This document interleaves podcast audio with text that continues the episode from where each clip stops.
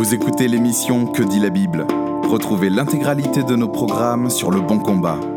www.leboncombat.fr Bonjour et bienvenue sur Que dit la Bible, l'émission hebdomadaire du blog Le Bon Combat. Et c'est l'occasion aujourd'hui pour notre quatrième et dernier épisode euh, éthique d'être avec le docteur Vincent Réveillé-Borgella. Bonjour Vincent. Bonjour. Dernière question sur ce sujet éthique hein, qui nous accapare depuis plusieurs semaines maintenant. La question c'est euh, que penser de l'euthanasie?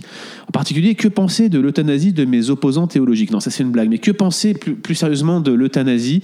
Et de cette question qui agite notre société actuellement? Question aussi importante que celle de l'IVG qu'on a euh, abordée la semaine dernière. Ouais, Hein, euh, c'est une véritable question de société absolument. sur laquelle la société évolue très rapidement. hein, euh, Jusqu'en. hum, Il y a une quinzaine d'années, c'est un sujet qui était tabou, qu'on n'osait pas aborder. Il faut reconnaître le mérite euh, au docteur Leonetti hein, d'avoir travaillé sur la loi. Ouais. Hein, en 2006, et d'être revenu sur la loi plus récemment, la loi Leonetti-Claes, qui a, a posé le cadre de l'euthanasie. Il Alors, fallait le clarifier. Ça, c'est il fallait clarifier, mais on n'est pas certain que ce soit parfaitement clarifié. On, va- on y revenir. Ouais. Donc en fait, euh, je, je rappelle pour ceux qui n'ont pas entendu les, les premières euh, émissions, c'est que quand on est face à une situation éthique, il faut toujours prendre le temps de réfléchir, d'analyser la situation et l'environnement, et de après, c'est le temps de l'analyser. Le deuxième temps, c'est le temps de croire. Donc, quel est mon référentiel éthique? Et le troisième temps, c'est le temps de l'action. Ouais. C'est-à-dire, qu'est-ce que je décide? Alors, euh, l'euthanasie, dans, dans chaque pays, euh, la loi sur l'euthanasie est différente. Et il, il faut savoir que euh, le- l'euthanasie, d'abord, c'est. Le mot, paradoxalement, il veut dire bonne mort en grec. Ouais. Hein, et euh, ce- quand on appelle euthanasie dans nos sociétés françaises, c'est donner volontairement la mort à quelqu'un qui qui, qui va pas mourir tout de suite, tout de suite, tout de suite. C'est-à-dire accélérer le processus de mort ou même l'anticiper. Ouais. On a le paradoxe de penser que c'est ça la bonne mort, d'anticiper ou de donner la mort. A priori, ça serait mieux que rien. Ça serait mieux que rien. Pourquoi? Parce que en fait, euh, quand est-ce qu'on demande, on qu'on pose cette question de l'euthanasie? C'est quand euh, on pense que les conditions de vie de la personne qui est en face de soi ou de soi-même ne sont plus acceptables. Ouais. Quelles sont les, les bonnes conditions de vie? Est-ce que c'est une question de, de souffrance? Souffrance euh, euh, physique? Souffrance morale? Euh, Est-ce que c'est le fait d'être dégradé? D'être dépendant des autres? Je ne supporte pas que quelqu'un me donne à manger. Dans ce cas-là, je demande l'euthanasie parce que ma dignité humaine est touchée. hein. Euh, parce qu'en fait, les partisans de l'euthanasie se réclament le droit de mourir de la dignité. Ouais. Et c'est quoi la dignité Véritable question? Chacun a une notion de dignité qui est différente. Donc c'est pour ça que le législateur a tenté de, de- de faire progresser les choses et de donner la possibilité aux médecins, et c'est les différents textes législatifs qui existent, de donner des médicaments pour soulager complètement la personne, hein, même si ces médicaments sont susceptibles d'anticiper la mort. Ok. Ils ne sont pas administrés pour donner la mort, Mais ils mais peuvent ils accélérer la mort parce que les doses vont faire en sorte que la mort va venir. Le- le- le- on utilise deux médicaments pour la souffrance physique, qu'on appelle la morphine, que tout le monde connaît, et pour les, tout ce qui est le problème psychologique, que l'hypnovel. Ouais. L'hypnovel, je peux la donner une dose qui va endormir la personne et je peux la donner une dose qui va tuer. La morphine, je peux la donner une dose qui va soulager la personne et je peux la donner une dose qui va tuer. On rappelle Donc- que c'est Marilyn Monroe, je crois, qui est morte avec euh, Une, une, une overdose de morphine, médicaments, c'est ça. Donc on est face à une situation où la loi permet de donner les médicaments sans vouloir donner volontairement la mort. Ouais. Premier élément à comprendre. La, la deuxième chose, c'est que euh, il y a des études qui ont fait, qui ont montré que sur 10 personnes qui entrent en soins palliatifs en réclamant l'euthanasie, au bout d'une semaine, il n'y a plus qu'une seule personne qui réclame l'euthanasie. Ah, intéressant ça. Voilà. Donc ça, ça pose des questions en fait. Donc euh, en, en- en- en tant que chrétien, on, on verra comment on peut répondre à ça. Donc en fait, on est dans un cadre législatif qui permet de faire pas mal de choses en France, mais certains pensent qu'on devrait aller plus loin encore. Ouais. C'est d'autoriser l'euthanasie active, d'autoriser le suicide assisté. Hein, C'est-à-dire que euh, un soignant euh, vous, vous pose une perfusion. Et puis, c'est à vous de déclencher le moment où, où le débit sera assez fort pour vous tuer. Oui. On sait que c'est autorisé en Suisse, en Belgique, et que certaines personnes réclament que ce soit, ce soit autorisé en France. Oui. Alors, la, la véritable question qui se pose derrière, du point de vue éthique, c'est euh, c'est- quoi le, le- l'euthanasie? C'est le fait de donner volontairement la mort à un patient ou à soi-même. Mhm. D'accord? Donc, on sait que la déontologie médicale l'interdit. Ouais. On sait que le, le code pénal en France l'interdit, Ouais. hein, puisque le fait de donner volontairement euh, la- mort est puni de euh, réclusion perpétuelle. Sauf pour, les- sauf pour le, le fœtus dans l'utérus de la mère. Mais bon, on va Exactement. pas refaire l'émission On précédente. renvoyer à, à la dernière- l'émission la semaine dernière. Absolument. Donc le fait de donner la, la- la mort est interdit par la loi française actuellement. Ouais. Et quand les gens demandent aux médecins des euthanasiés, ils font courir le risque que le médecin soit condamné à perpétuité à la prison. Et puis on a des, régulièrement des cas. ne l'oublions pas. euh, Enfin, tous les deux ans ou trois ans, on a un cas euh, Voilà. limite. À chaque fois, le médecin est euh, pas gracié, mais presque, parce qu'il y a une tolérance des juges face à un Tout phénomène d'euthanasie. Voilà. Et que on parle souvent d'euthanasie lorsque les questions sont médiatisées. Et Voilà. On ne le fait jamais de façon sereine. Et ce que j'essaie de faire actuellement, c'est de le faire de façon sereine. Donc, je suis dans un cadre législatif et de code de déontologie médicale qui m'interdit de pratiquer l'euthanasie. Je dois quand même dire ces choses-là. Ensuite, que, que- que- que me dit la Bible? Elle me dit, tu ne commettras pas de meurtre. Oui. Hein, C'est-à-dire que donner volontairement la mort à quelqu'un, quel que soit son état, c'est un meurtre. Donc euh, la Bible m'interdit de, euh, de commettre ce meurtre. Et je rappelle aussi euh, ce que nous dit Deutéronome 32-39, c'est Dieu qui fait vivre et qui fait mourir. C'est pas à l'homme, à l'être humain, de donner la mort à un autre être humain. Donc du point de vue biblique, je ne peux pas pratiquer un acte d'euthanasie. Ouais. Alors comment je me situe par rapport à ça? Je, je reprends la question, c'est pourquoi l'euthanasie est, est demandée? C'est parce que les gens souffrent, qu'ils ne supportent pas de souffrir, qu'ils ne supportent pas l'image qu'ils ont d'eux-mêmes. Or en fait, quand on, on- on travaille sur les soins palliatifs, je renvoie aux fondateurs des soins palliatifs, qui, qui sont deux, deux- deux- deux Anglaises dans les années euh, euh, 75 ans, Oui. qui ont développé les soins palliatifs et qui ont identifié euh, ce qu'on appelle la douleur totale des personnes en fin de vie avec quatre composantes. La première, c'est la douleur physique. Tout le monde la connaît et maintenant, avec l'utilisation de la morphine, on a fait des gros progrès. On a des médicaments qui complètent la morphine quand la morphine est inefficace. On peut dire que culturellement, euh, on, on- on peut s'occuper bien maintenant euh, des douleurs de fin de vie physique, alors que quand j'ai été formé, il fallait laisser mourir les gens euh, dans la douleur parce qu'ils participaient aux souffrances rédemptrices du Christ. C'était comme ça qu'on était un peu formé. Donc le- la la morphine était tabou, euh, réservée aux mourants. Maintenant, non, la morphine peut être donnée à des gens qui ont très mal et qui ne sont pas mourants, et donnée aux bonnes doses efficaces aux personnes qui sont mourantes. Deuxième douleur, c'est la douleur psychologique.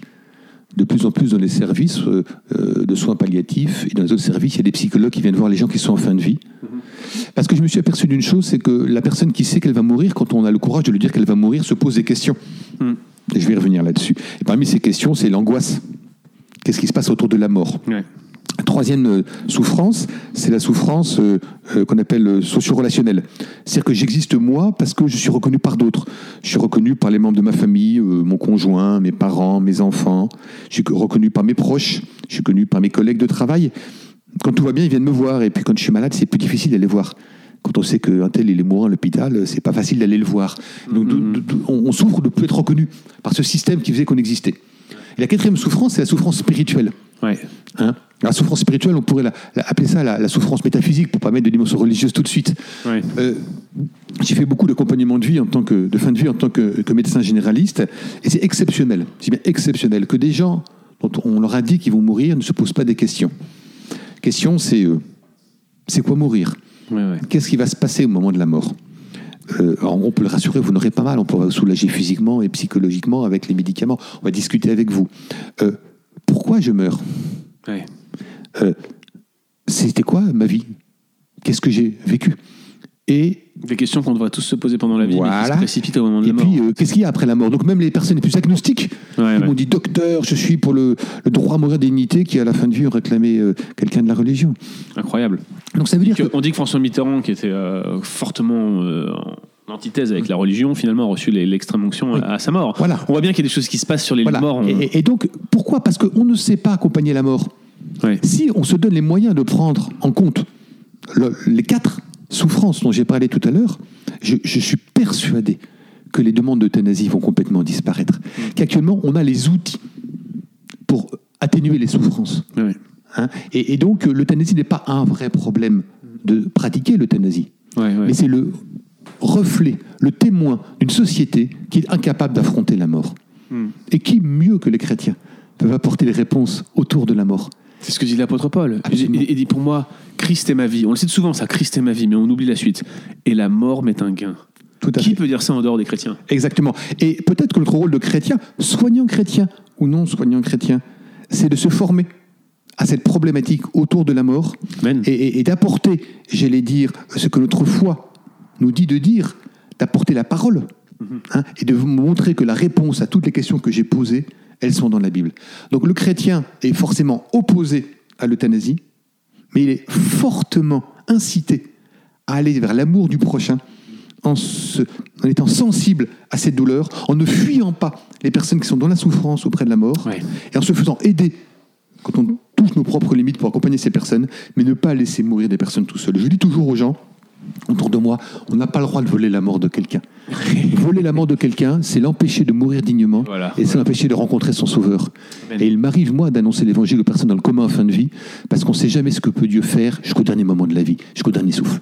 Je crois, je crois qu'il y a aussi, en, en parlant de ce sujet, il y, a, il y a deux choses qui me viennent à l'esprit. Premièrement, il y a quand même une note d'espoir. Moi, je sais qu'il y a des gens qui, apparemment, sont morts sans Dieu, mais qui sait ce qui se passe sur un lit d'hôpital ou sur une couche au moment de la mort Je suis persuadé aussi. Comme Ah, c'est, c'est- moi je, je pense qu'on ne devrait pas perdre espoir, y compris pour ceux qui sont morts. Moi, une- un- dans mon témoignage personnel, euh, ce qui m'a amené à la réflexion sur, sur mon propre salut, c'est la confrontation avec l'idée de la mort. Quand j'avais 9 ans, mon grand-père est décédé. Voilà. Et je, je me souviens qu'on m'a pas tout de suite euh, donné cet élément de réponse-là. On m'a surtout insisté sur le fait que Dieu est juste, ce qui était très, très bon de me dire ça lorsque je cherchais à savoir où était mon grand-père. Mais avec du recul, je me suis dit, mais Qu'est-ce que j'en sais de- des expériences que mon grand-père a fait pendant sa vie? Euh, qu'est- Qu'est-ce que je sais de ce qui s'est dit seul à seul avec Dieu dans sa souffrance sur son lit de mort dans les jours qui ont précédé sa mort? Il y a un espoir et je pense que c'est aussi une note d'encouragement pour ceux qui nous écoutent. Ne privez pas euh, vos proches, y compris dans la souffrance la plus dure, de cette opportunité d'aller à la rencontre de son Dieu. Ça, c'est la première chose. J'en suis persuadé comme toi. Voilà, je pense que c'est la première chose. La deuxième, et là c'est plus une remarque générale alors qu'on qu'on est en train de clore cette série sur, sur l'éthique. Déjà, encore une fois, merci euh, cher Vincent pour ces observations éclairantes, mais j'ai l'impression que souvent en tant que chrétien, quand on n'a pas une vision euh, plus globale et, et un peu plus euh, en hauteur, j'allais dire prendre de la hauteur sur l'éthique en général, on se départit de notre empathie. On le voit en particulier sur les réseaux sociaux.